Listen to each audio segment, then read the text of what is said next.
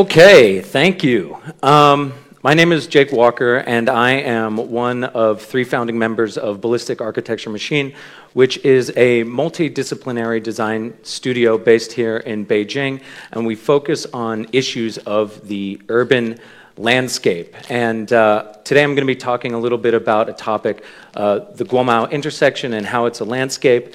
And uh, before we get into that topic, what I want to do is I want to kind of introduce you about what drew us to this problem and to this question.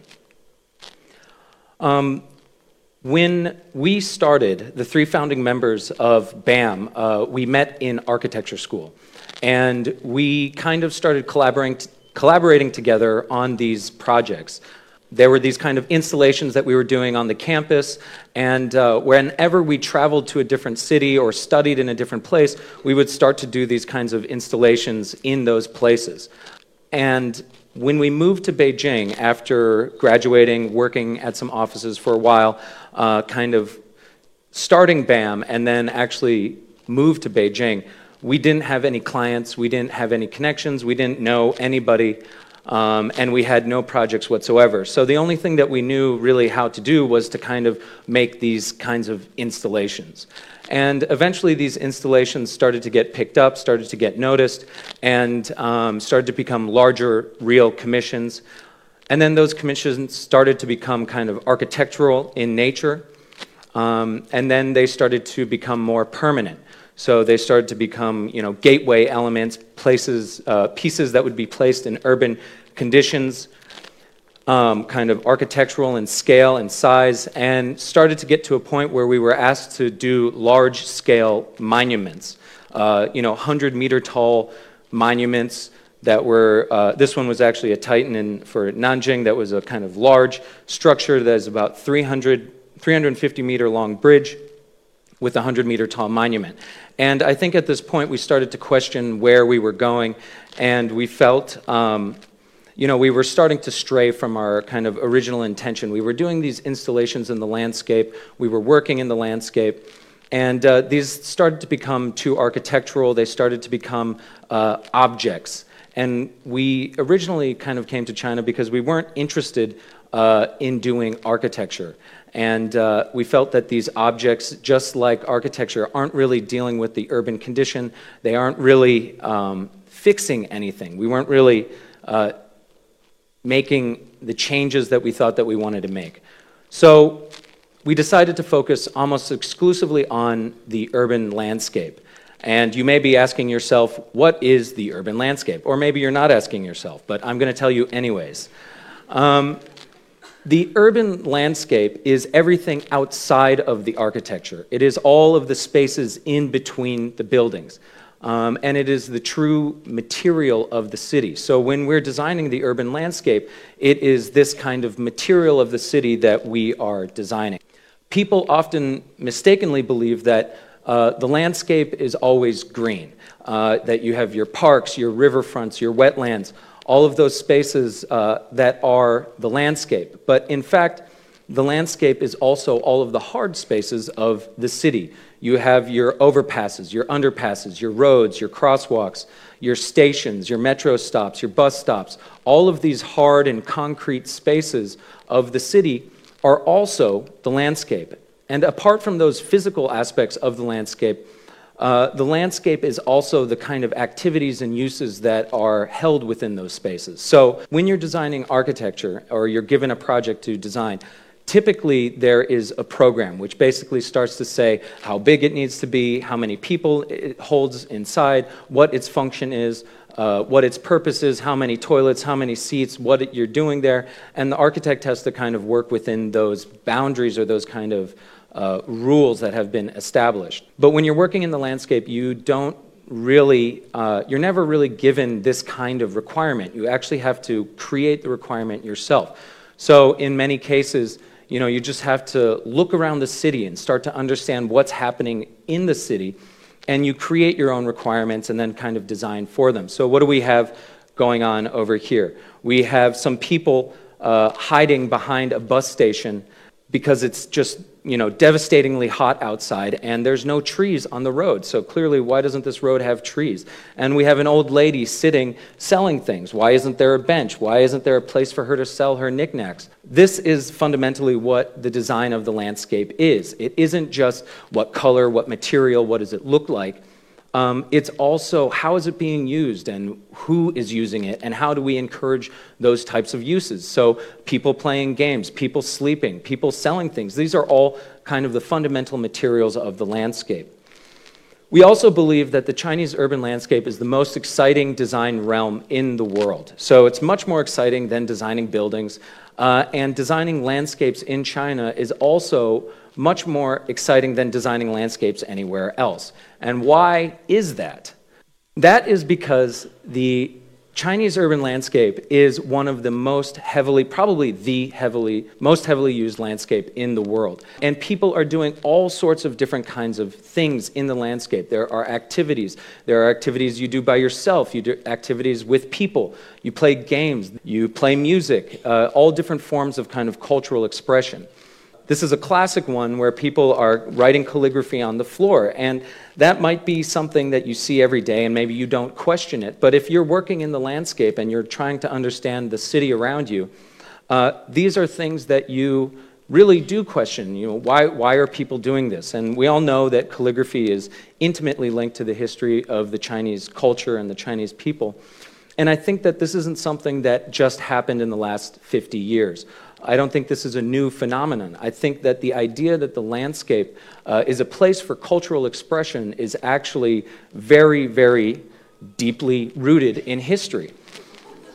And I think that um, it's my belief that the Chinese culture kind of developed uh, intertwined with that of the garden. The garden is a very important place. Uh, artists would, you know, make poetry in the garden, make paintings in the garden. Governors would govern from the garden. Uh, classes would be held in gardens. So the garden itself was kind of like uh, a source of inspiration, but not just a source of inspiration. The garden was also kind of the vessel, the thing that all of this cultural expression came out of. So if you fast forward to today, I think what you have is this condition in which the urban landscape is actually something that is understood to be um, an aspect of cultural expression, that there's essentially no difference between a painting or a sculpture or a landscape, that they all kind of represent culture in some important way. And I don't think that other countries have actually really come to this kind of, I believe, a more elevated belief about the landscape, especially in places like America, where I'm from. I think that people think that the landscape is uh, it's, it's just for your health or it's for ecology purposes. It's kind of like you go out and you jog in it and then you, you're, you're a more healthy person. But there isn't this kind of uh, elevated understanding that it actually you know, can represent culture. Uh, and I think that it's fundamentally ingrained here. And that's why, for us, it's really much more interesting to de- be designing landscapes than anywhere else in the world. Last year was our 10th year anniversary, and we had a show in Qijiuba in the Arts District, and we showed basically all 10 years of our work, our installations, and all other sorts of things. But the four big projects that uh, were kind of the important projects we talked about or showed are, are uh, kind of four important projects in Beijing. So I'm going to talk about those very briefly and then end on the topic of Guomao. This one is a garden that we did uh, for the Beijing Garden Expo, and the idea was is that it was essentially one garden split in two. So this garden was uh, essentially a parterre garden that was split down the middle with a path, and down the middle of that path was a line of trees. And on either side of the trees is essentially a mirror. And the idea with this garden was is that we split the mirror in half. One end would be completed, so a, a finite condition, a completion. And then on the interior of the garden, the one line of trees would be reflected into infinity. So what would happen is, is that what you're actually seeing here is a half of a garden and the rest of the garden is actually the reflection being completed. And then on the interior, when you walk down the center of the garden, um, one line of trees becomes an infinite forest, essentially. The other project that we've worked on, or that we did, is probably one of our better known ones, is in Jiuxianqiao for the Indigo Mall and its two playgrounds. So uh, one playground is a more active playground for elder kids, and one is uh, for little kids. And um, as we all know, Beijing is not always a sunny blue day; it's sometimes gray. And so for this, the uh, children's playground, we had this kind of canopy element over that provides some relief on those very gray days. And then on the sunny days, it kind of creates a dappled light, a shaded patterned light on that play area below. And then for the active playground is this kind of hill is the main feature where kids run up and then they can slide down. And then this is one of our largest projects in Beijing. It's a park in the developing Daxing district in the south. And it's a park that's essentially a series of interrelated, interlinked, smaller gardens and activity spaces.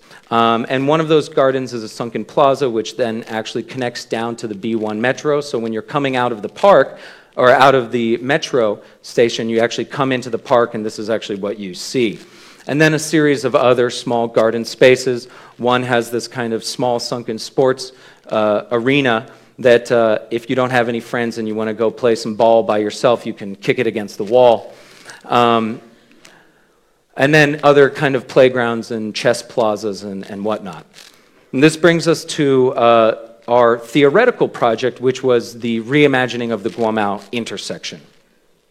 So uh, we had not anticipated, um, you know, kind of doing this project. What happened was is that we had first moved to uh, Siheyuan near Gulou, and we quickly outgrew that space. So this is uh, this is us in the Siheyuan you know, a small little room, four or five people kind of on top of each other, and we got an office in Shuangjing.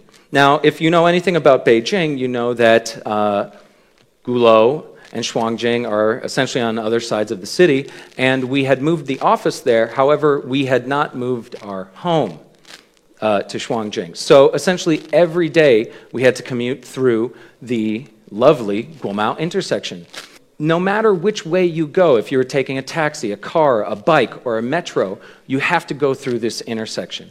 And it was driving us insane. I mean, we were just going insane. And it, it, it's unbelievable. This intersection must be maybe the worst place on the planet. Um, and having to go through it is just, it is so excruciating sitting in the traffic or having to walk across. There just isn't a good way to get across this. And we just were thinking, geez, you know, this can't be happening.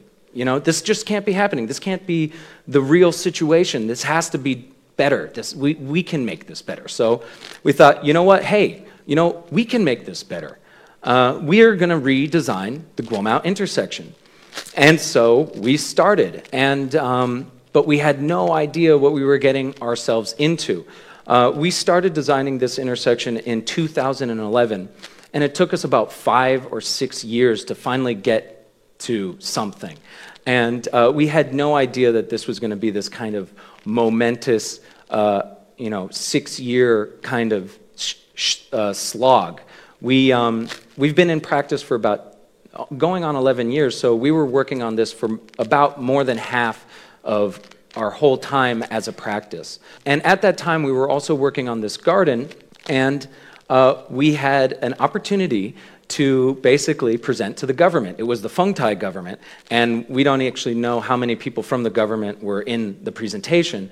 But, and they were expecting us to explain the design of the garden, but we took it upon ourselves to say, hey, look, we're going to present the Guomao intersection, and, um, and we were hoping to kind of garner some sort of support. However, we had not started any kind of design, formal design or anything.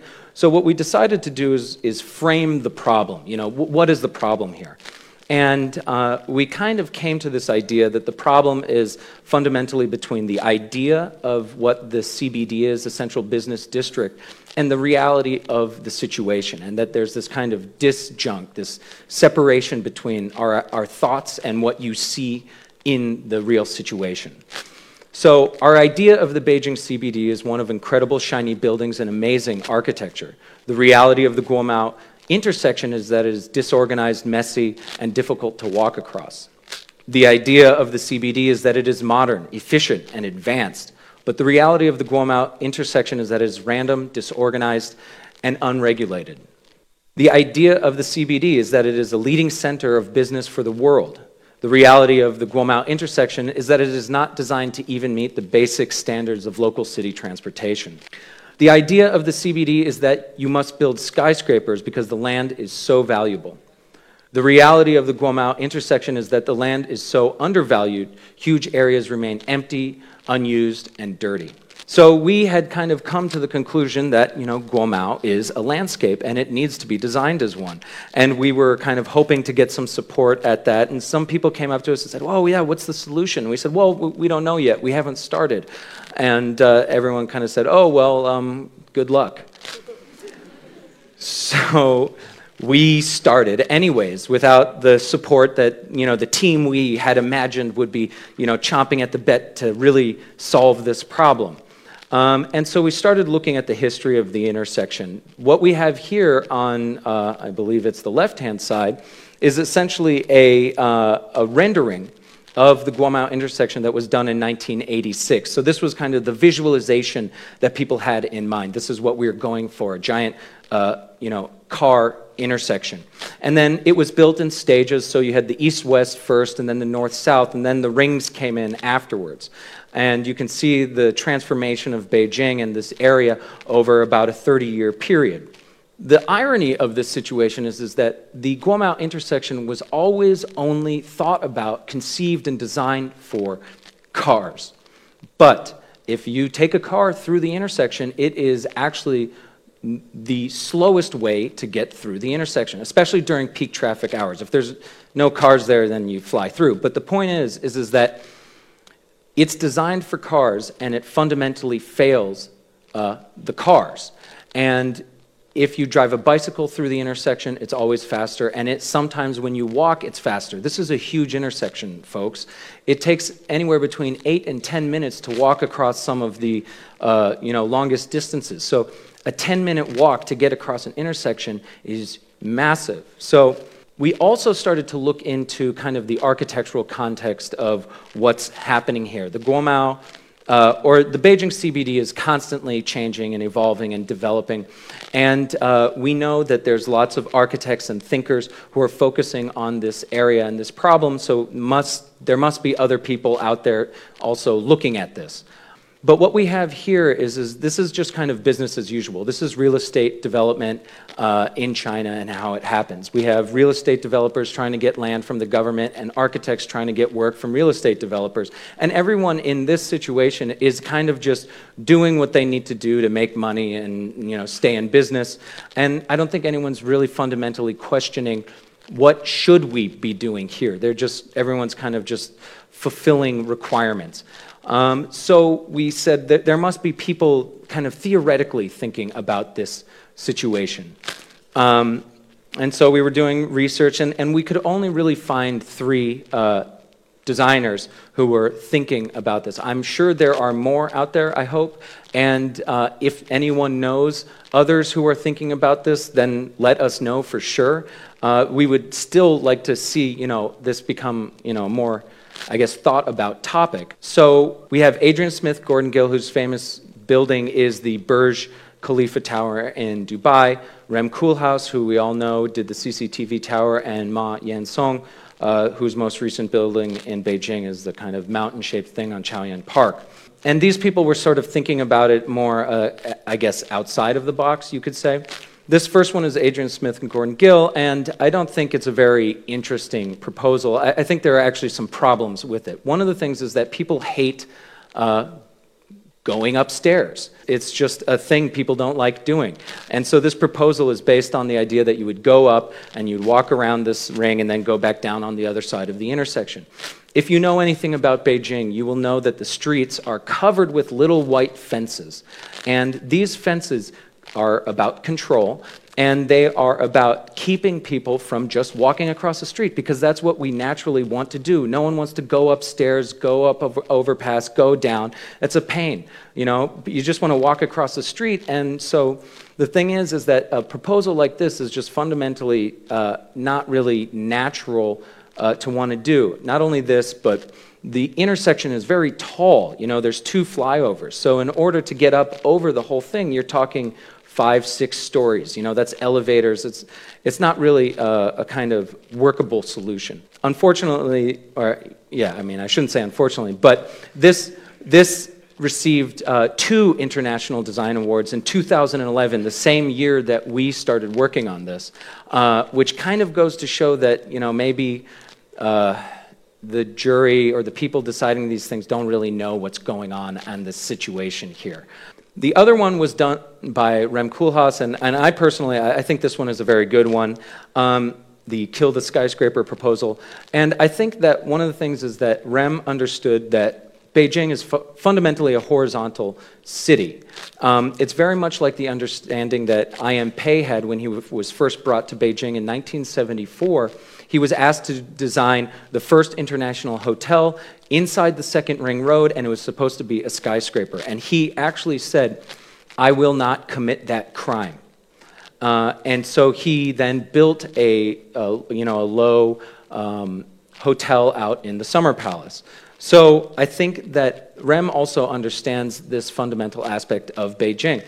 And even if you don't like the CCTV tower, one of the things that you have to give it is, is that it's not a super tall skyscraper. It's kind of a skyscraper turned into a, a donut. And, um, and it's not that tall. It's stocky, it's heavy, it's a little aggressive, but it's not that tall. So I think he understood this.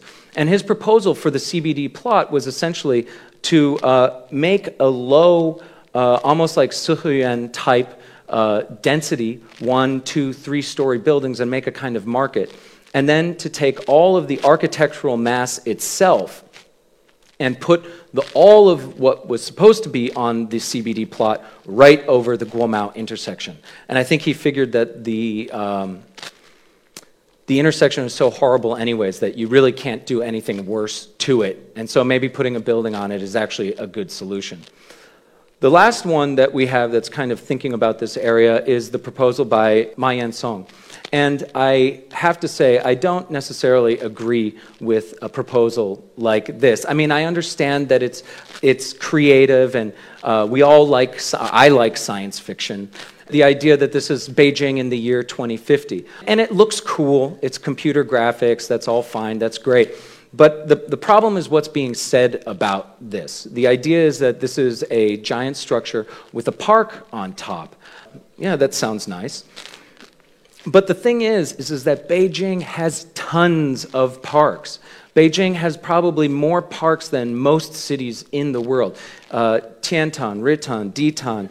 Uh, uh, we have Jingshan, we have the uh, Summer Palace 1, Summer Palace 2, the Olympic Park, uh, Chaoyang Park, and there's more. You know, I mean, this city is full of parks. And not only is this city full of parks, but Beijing has space. I mean, we have a lot of space here. You know, it's, it's not uh, Hong Kong, Shanghai, uh, Tokyo or Manhattan where there's not that much space. I mean, Beijing, we have a lot of space. So the idea that you need to build this giant tower skyscraper thing to house a park in a city that has a lot of parks and a lot of space is just kind of fundamentally ridiculous. And the biggest problem here is, is, is what it says about landscape. It says we don't need to solve the problems. We don't need to look at what's happening at Beijing down below on the streets and the interchanges and the traffic and all that sort of stuff. We can just ignore the problem and make a beautiful park up above. And that, that is just so not what landscape is all about. I mean, we have to deal with these problems. So I, I don't really like anything about this. And there is one kind of thread that goes through the whole thing or all of these types of proposals, which is, is that they are all buildings. So you ask an architect, what should we do here at Guomao? And apparently the answer that you'll get is we should do a building and uh, or a, a structure of some sort, a building. It's clear that Guomao is a landscape, and it needs to be a landscape solution. And so we knew that we were onto something here. It shouldn't be a building, uh, and we should be designing a landscape for this intersection. Given that this project was never given to us, we never, uh, you know, no one gave us a drawing. No one asked us to do this. So we actually had to measure the whole intersection ourselves. It took about a year of measuring all the lanes and the turning radiuses, and it's constantly evolving as well. So, uh, you know, we'd go back a year later and there would be a new Fulu somewhere, and we'd have to redraw the drawing. It's kind of constantly evolving. And the Guomao intersection itself is about 21 hectares, which is roughly about the size of Jingshan Park. About 38% of it is uh, roads. And if you were to count uh, the amount of road that is over another road, there's only about 10% of the intersection has that what we call an efficient condition, which means that most of the, of the whole intersection could be on the ground. Uh, it's not stacked. So we only have a very, very small proportion of the intersection that has this kind of overlapped condition, only 10%. So it's extremely inefficient use of the roads. So we knew that if in our proposal we had to have a kind of stacking condition that would allow us to utilize the you know, extra space. And then if you start analyzing the space in between the roads, you see a lot of strange things starting to happen. We have open fenced areas. Uh, we have not fenced concrete zones. We have parking lots underneath. We have bus terminals underneath. We have architectural of all kinds happening underneath. We have mechanical vents and whatnot underneath. Uh, some green, of course. And then apart from the hard programs, we also have these um, ephemeral programs, so people walking around everywhere. The bus stops are a huge problem. Basically, the sidewalks aren't long enough or wide enough, so they fill up with uh, with people, then the people push out into the intersection. The more people push out into the intersection, the buses can't pull over. When the buses can't pull over, the cars behind it stack up. All of these things, people hanging out in the intersection at night, sleeping and napping in their cars. We have also food stands popping up, you know, basically near metro stops and bus stations. So when you look at what's happening in this intersection, it's an extremely complex landscape. It's a really interesting design task. But there's a lot happening here. Not only this did we kind of map everything that's happening on the ground floor, but there's a whole underground network. And this we had to actually count stairs and actually build the whole thing ourselves, um, utilizing old maps and counting the whole thing, uh, figuring out what's going on. There is a big problem, which is the actual interchange between line 10 and line 1 below ground. This is a tiny little passageway and it fills up and it gets just chock full with people. It's horrible. You're like a sardine trying to get through there, and it's packed like that almost all the time. And it's also dangerous. If there was a fire or something happened, people wouldn't be able to get out. So we knew that underground, this was the main thing that needed to be uh, designed for. And so we have kind of over the years developed this highly uh, kind of complex and accurate map of the intersection I'd like to think that it's the most accurate map of the intersection that exists. So we were ready to start designing. And we knew that we had to fix the roads, but we very quickly realized that we were in a bit of trouble um, because how would we know which road configuration was going to be better? I mean, we had all these different ideas about what to do with the roads, but how do you know which road starts working better? So we had the thought okay, just get rid of the roads. And we thought about that actually seriously for a while, but then we realized that we would actually just be doing ourselves a disservice. This image on the right hand side basically is, is kind of what I think people want to see, right? They want to see a big, beautiful green park at the Guomao intersection. And um, it, it, it's doing landscape design a disservice. We would actually be hurting ourselves if we kind of went this way. Why? Because people look at this and they say, oh, that's a landscape. But the truth is, they are both landscapes. Just one is more green. One is not a less of a landscape than the other one. So the thing is, is that, and in our practice in, in real projects, the road is one of the most important things that we deal with is dealing with the roads. So the idea that you would just be taking it out basically pigeonholes us into a, a thing where people think, oh, landscape, that's green. But landscape is also this thing on the left hand side as well. Not only that, but we believe that this, on, the, on kind of the, the green image, is, is kind of like an architect's solution because it doesn't deal with the roads. It, it's not really a landscape solution dealing with the roads. And, and of course, lo and behold, you can find people who have proposed such things. This is also Ma Yan-song's proposal for Tiananmen Square and Chang'an which is basically covering it with plants. So this is kind of how architects and maybe even the general public uh, imagine what landscape is. You know, oh, it's just the green. Um, so we knew we had to deal with the roads. The other reason we can't really get rid of the roads is, is that to get rid of the roads and to make it a real solution, you actually have to design all of the intersections around Guomao, which is a lot of intersections. And then you're essentially confronted with the exact same problem. What do I do with the roads at the Shuangjing intersection? But I don't want to design the Shuangjing intersection. I want to design the Guomao intersection because that's the one that matters. You know, so we decided, okay, the buck stops here. We have to fix the roads uh, at the Guomao intersection. And in order to fix the roads, we had to count, count the intersections. So that was another year of just counting. And we counted the amount of people going through, connecting from line 1 to line two, uh, 10. We counted people going in and out of uh, the metro stations. We counted people crossing the intersection. We counted bikes and sanlors and all other forms of transportation crossing the intersection. We counted cars crossing the intersection at every level. Uh, we counted people on uh, waiting for buses and how many buses go through and how many people are waiting at the station. The bus is a problem. There's more than 50 lines that go through the Guomao intersection, and the intersection is so large that actually some lines have two and three stops in the one intersection. And all of the bus lines basically connect to every single district within Beijing. For, uh, to the Guomao intersection. And then, of course, we timed uh, what it takes to drive through the intersection at different times of day. And we were able to create, uh, yeah, this kind of digital um, map of what's happening in the intersection.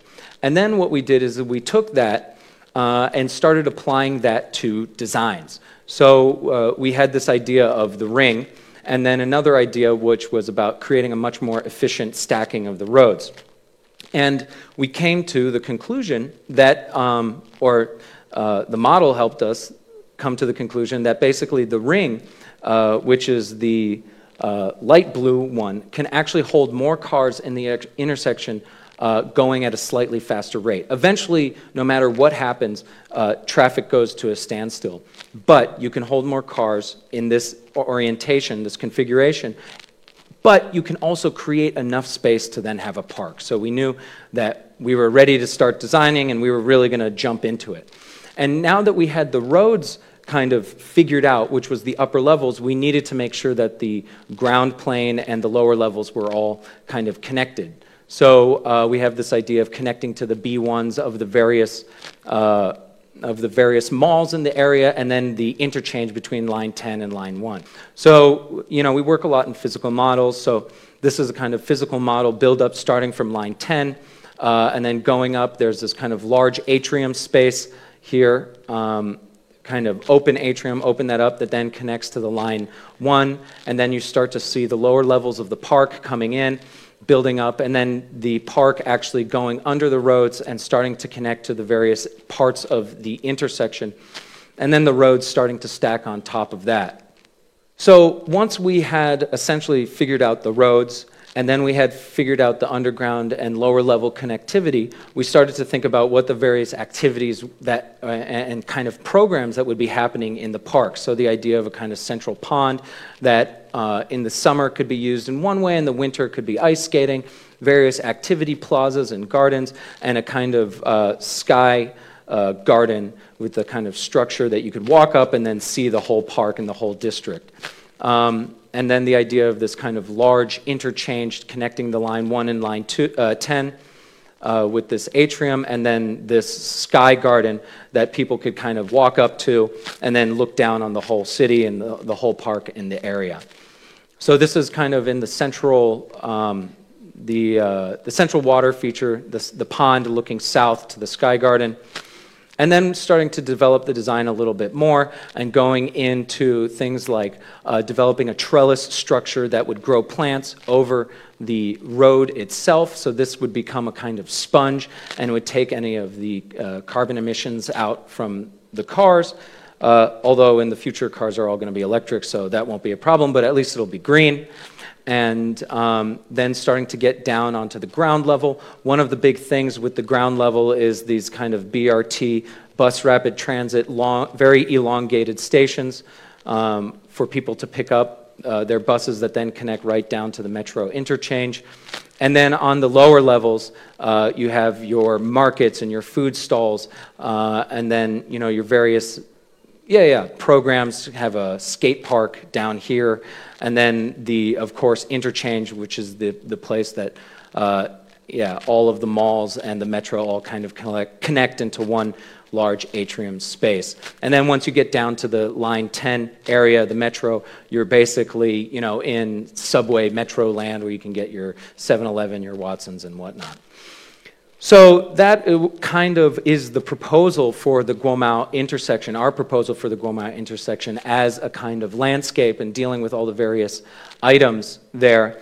And I think the thing that I want to conclude with is that I think that it's really important um, that we stop considering architecture and tall towers as the icons of our city. In the future, as we go forward, we're really going to have to consider that the landscape should represent the icons of our city. These are the spaces that should represent us. We should get off the idea that super tall towers are going to, you know, save the day and that our city is defined only by these buildings. Uh, as we move forward into the future, it's the landscape that fundamentally is going to define whether or not the cities are places that we want to be, not towers, uh, and not the architecture. So that's it. Thank you.